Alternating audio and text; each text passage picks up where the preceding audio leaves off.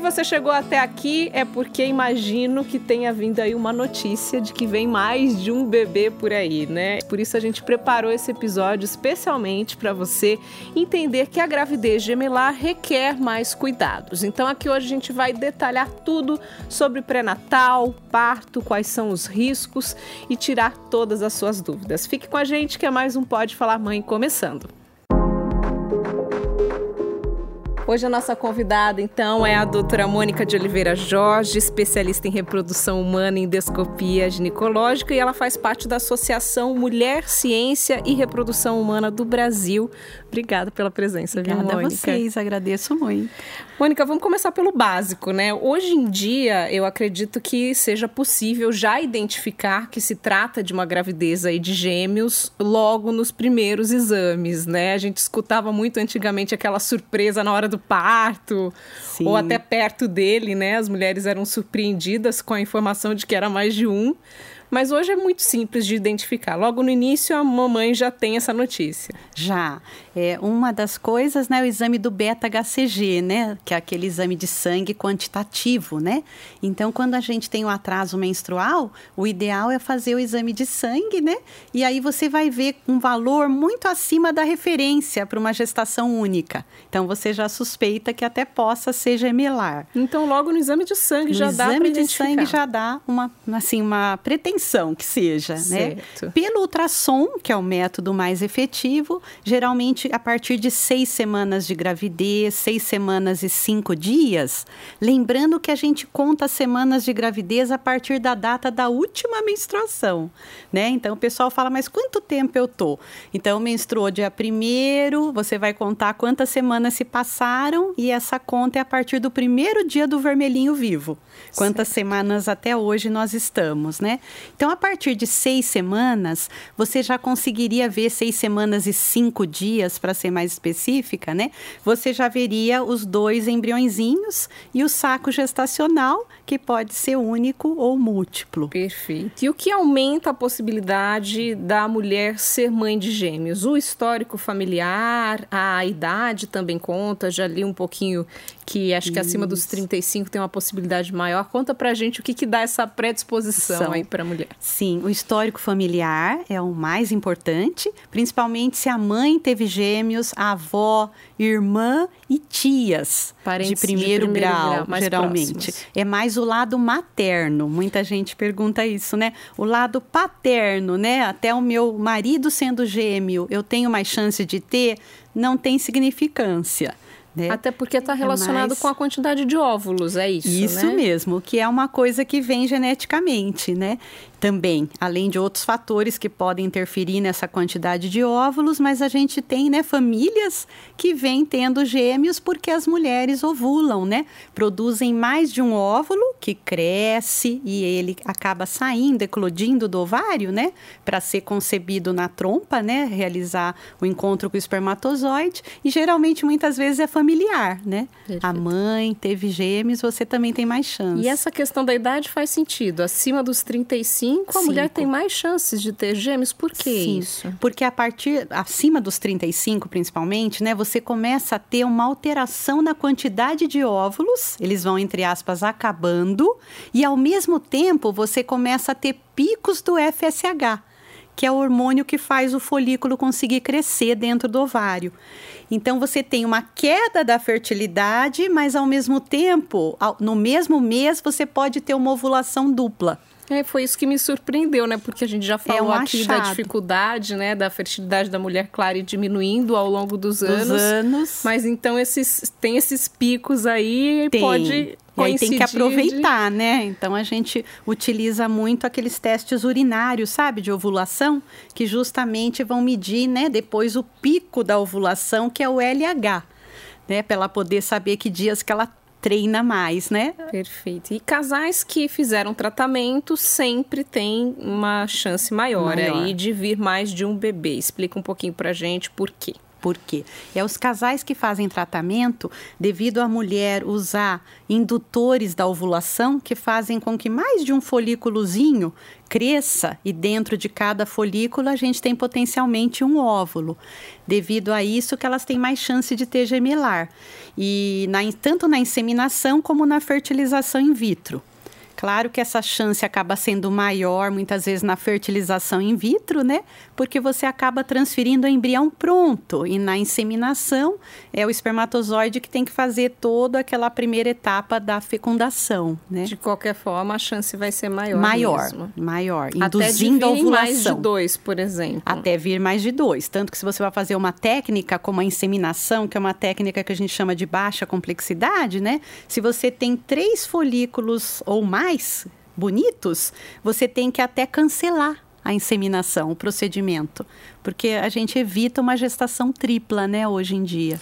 Bom, a gente vai contar também aqui nesse episódio com a participação de uma mãe de gêmeos, que enviou alguns relatos pra gente, falando um pouquinho das suas experiências, é a Mariana Cury. Então nós vamos começar ouvindo sobre como ela recebeu a notícia. A notícia. Vamos ouvir. Oi, pessoal, tudo bem? Um prazer falar aqui com vocês de um assunto que eu amo, que é maternidade. Eu me chamo Mariana, tenho 35 anos, sou personal trainer, moro aqui em Ribeirão Preto, sou mãe de três meninos. O Matheus, de 6 anos, o João e o Heitor, que foi o maior susto da minha vida, é, que tem hoje um ano e quatro meses.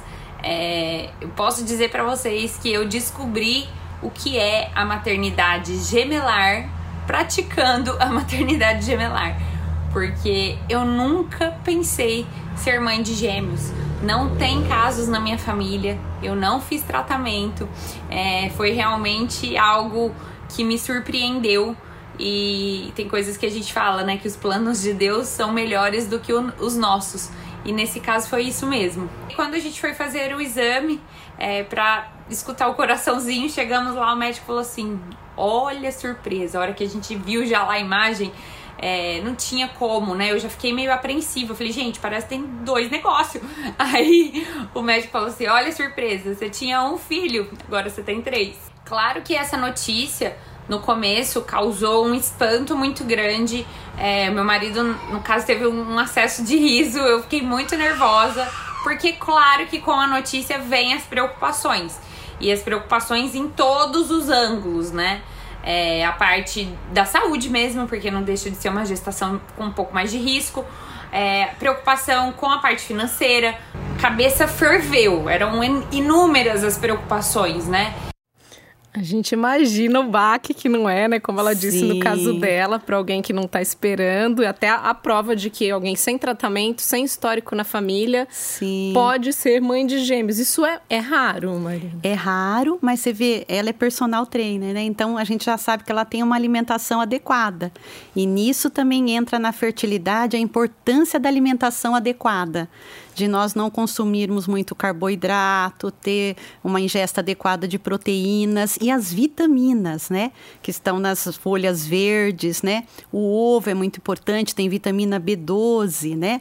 A exposição ao sol adequada, né, que com certeza ela toma porque acaba tendo algum cliente, né, ao ar livre. Então, provavelmente foi isso que ajudou ela a ter essa gestação dupla. Mas né? é considerado mais raro. Muito mais raro, né? O Mônica, acho legal a gente explicar também. Você já comentou aqui a questão, os gêmeos, claro, são a gente está falando de mais de um óvulo, né? Mas aí tem a questão dos univitelinos, os bivitelinos, que são os gêmeos idênticos ou não. Isso. Explica um pouquinho para a gente o que, que vai determinar isso. Isso. É, os univitelinos, né, geralmente entrou um espermatozoide espermatozoide num óvulo, né, e acabou ocorrendo uma divisão, né? Então eles são aqueles gêmeos idênticos.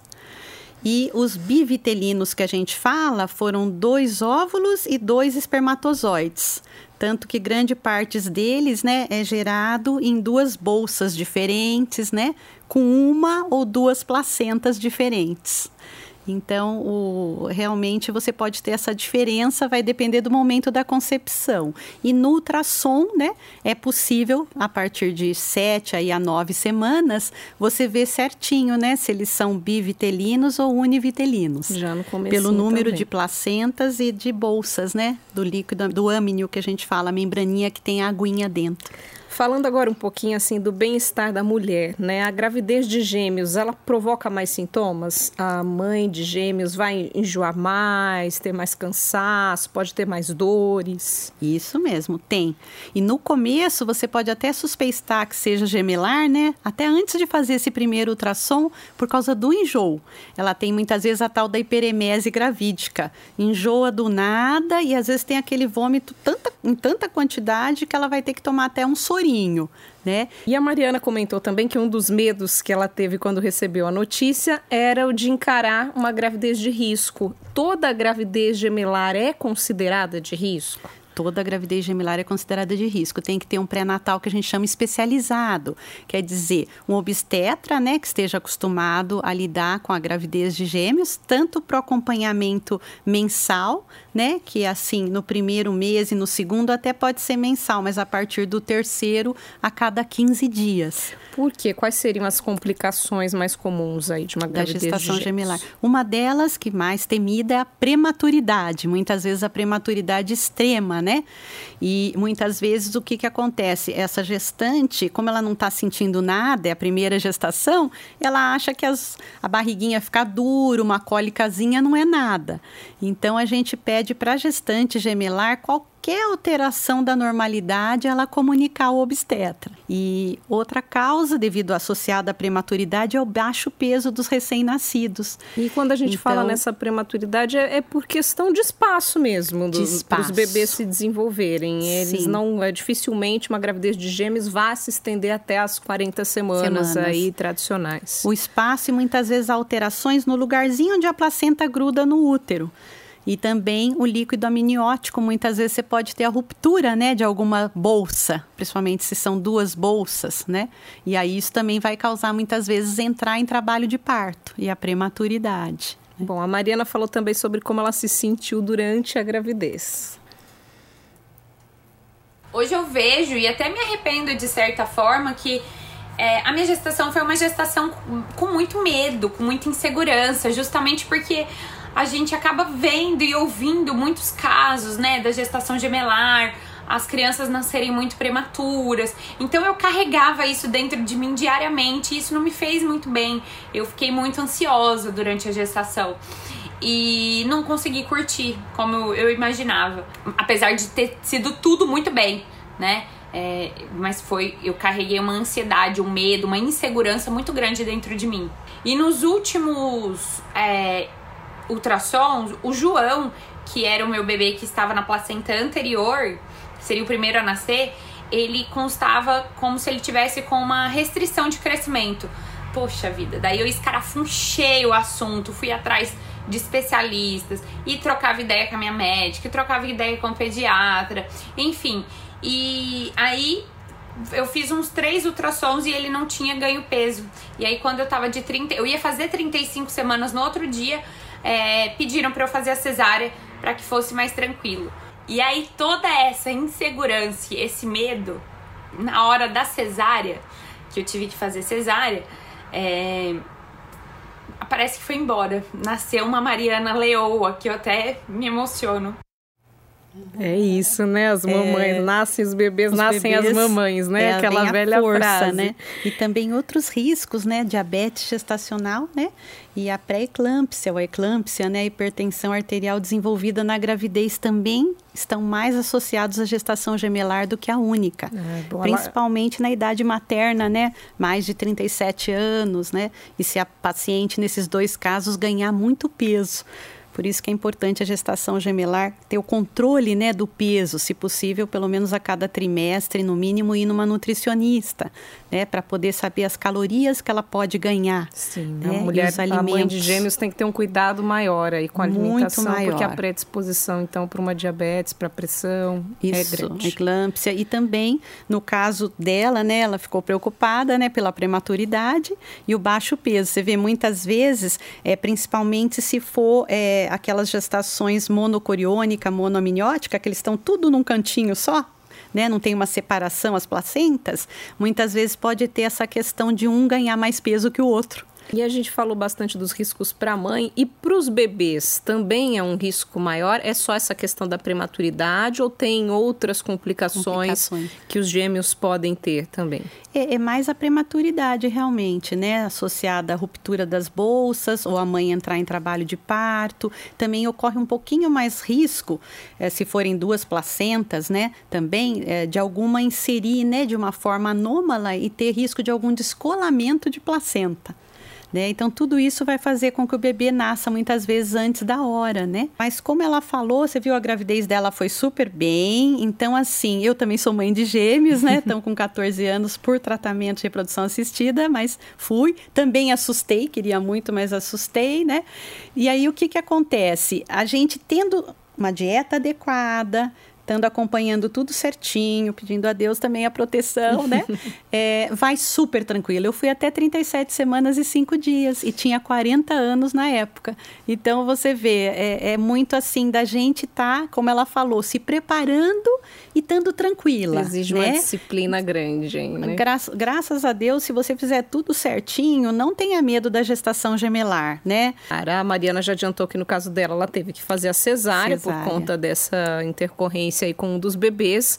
E eu acredito que seja mais difícil um parto normal, uma gravidez gemelar. É mais raro. Normalmente são cesáreas. Isso. o parto normal é mais se os dois fetos, né, tiverem apresentação cefálica, de cabecinha para baixo.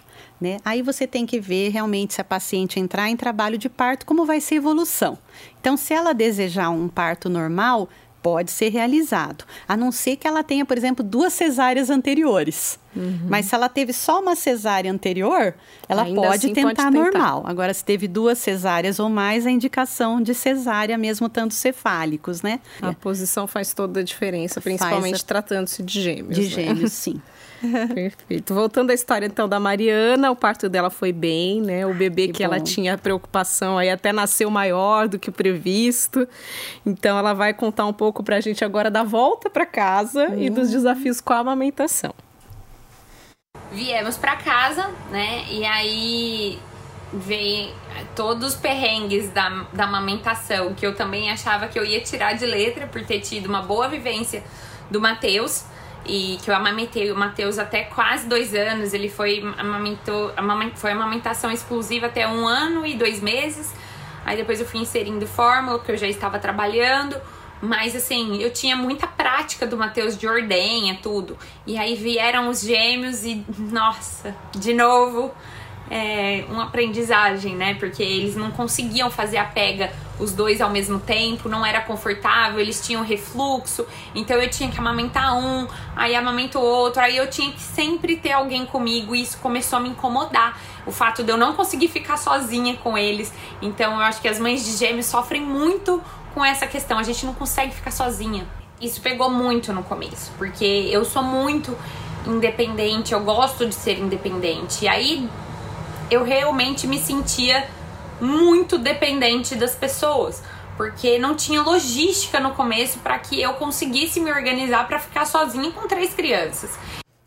Bom, nós que somos mães podemos entender, imaginar Sim. a loucura que não foi. Agora, falando primeiro da amamentação, Mônica, é, é viável a amamentação exclusiva para gêmeos? Sim, é difícil, mas sim. A primeira coisa, ela, a mãe está calma, né, tranquila, né? Realmente precisa de ter uma pessoa do lado, porque às vezes os dois querem mamar, e se você tiver bastante leite, você tem que posicionar um aqui, por exemplo, e o outro ficar meio que aqui.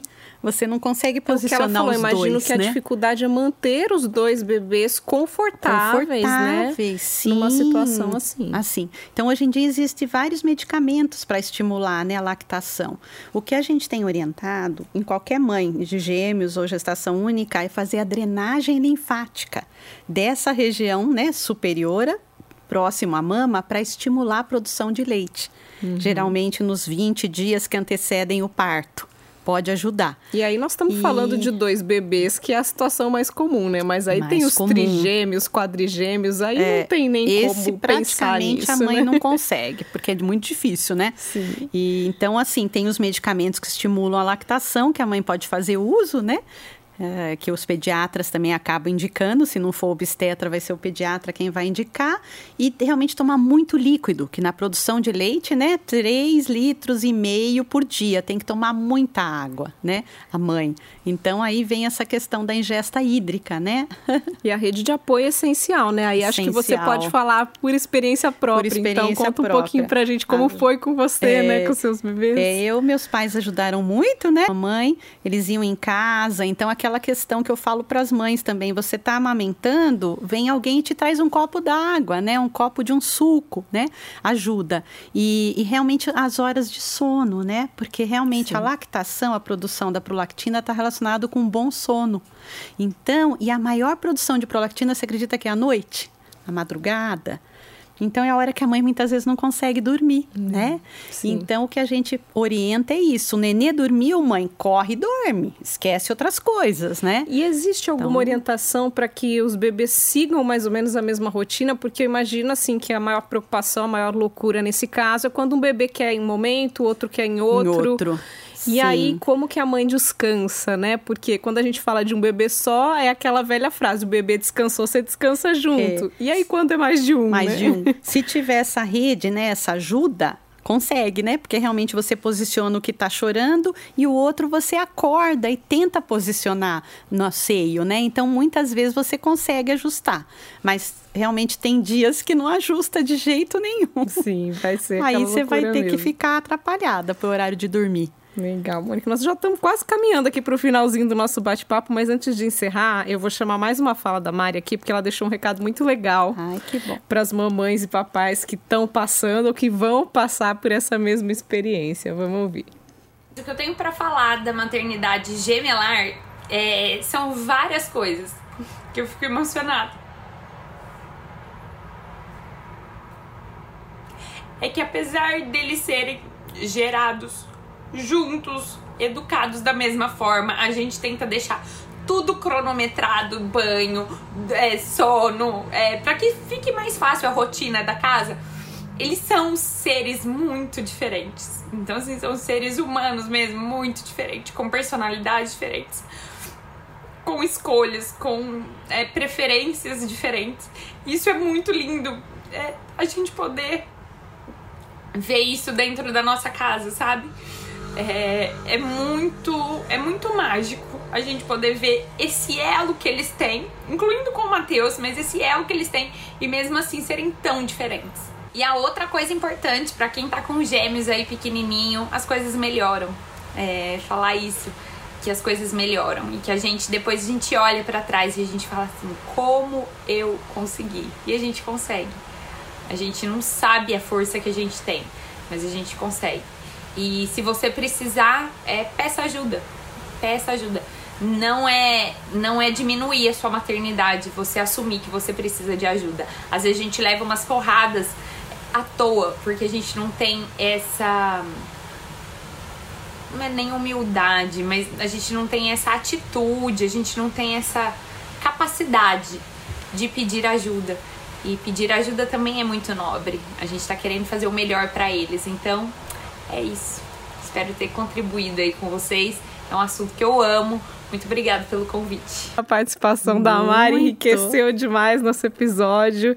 E, doutora muito. Mônica, mais uma vez, muito obrigada Imagina, também por colaborar com seus ensinamentos e com a sua experiência pessoal. Foi muita alegria e também realmente são totalmente diferentes, da água para o vinho, até do alimento que gosta, do ritmo do sono, tudo. E os desafios são ah, infinitos, né? Os seus já são adolescentes, outra anos, fase, é. mas a, o desafio nunca termina. Né? Nunca. Né? obrigada, Eu que Mônica. agradeço, viu? É isso, pessoal. Mais um Pode Falar Mãe terminando aqui. Muito obrigada pela sua companhia mais uma vez. E a gente lembra que se você gostou do que ouviu, compartilhe o nosso conteúdo, dê sua estrelinha lá na sua plataforma de áudio preferida, se inscreva no nosso canal e todos os episódios, os detalhes estão disponíveis no Pode Falar falarmãe.com.br.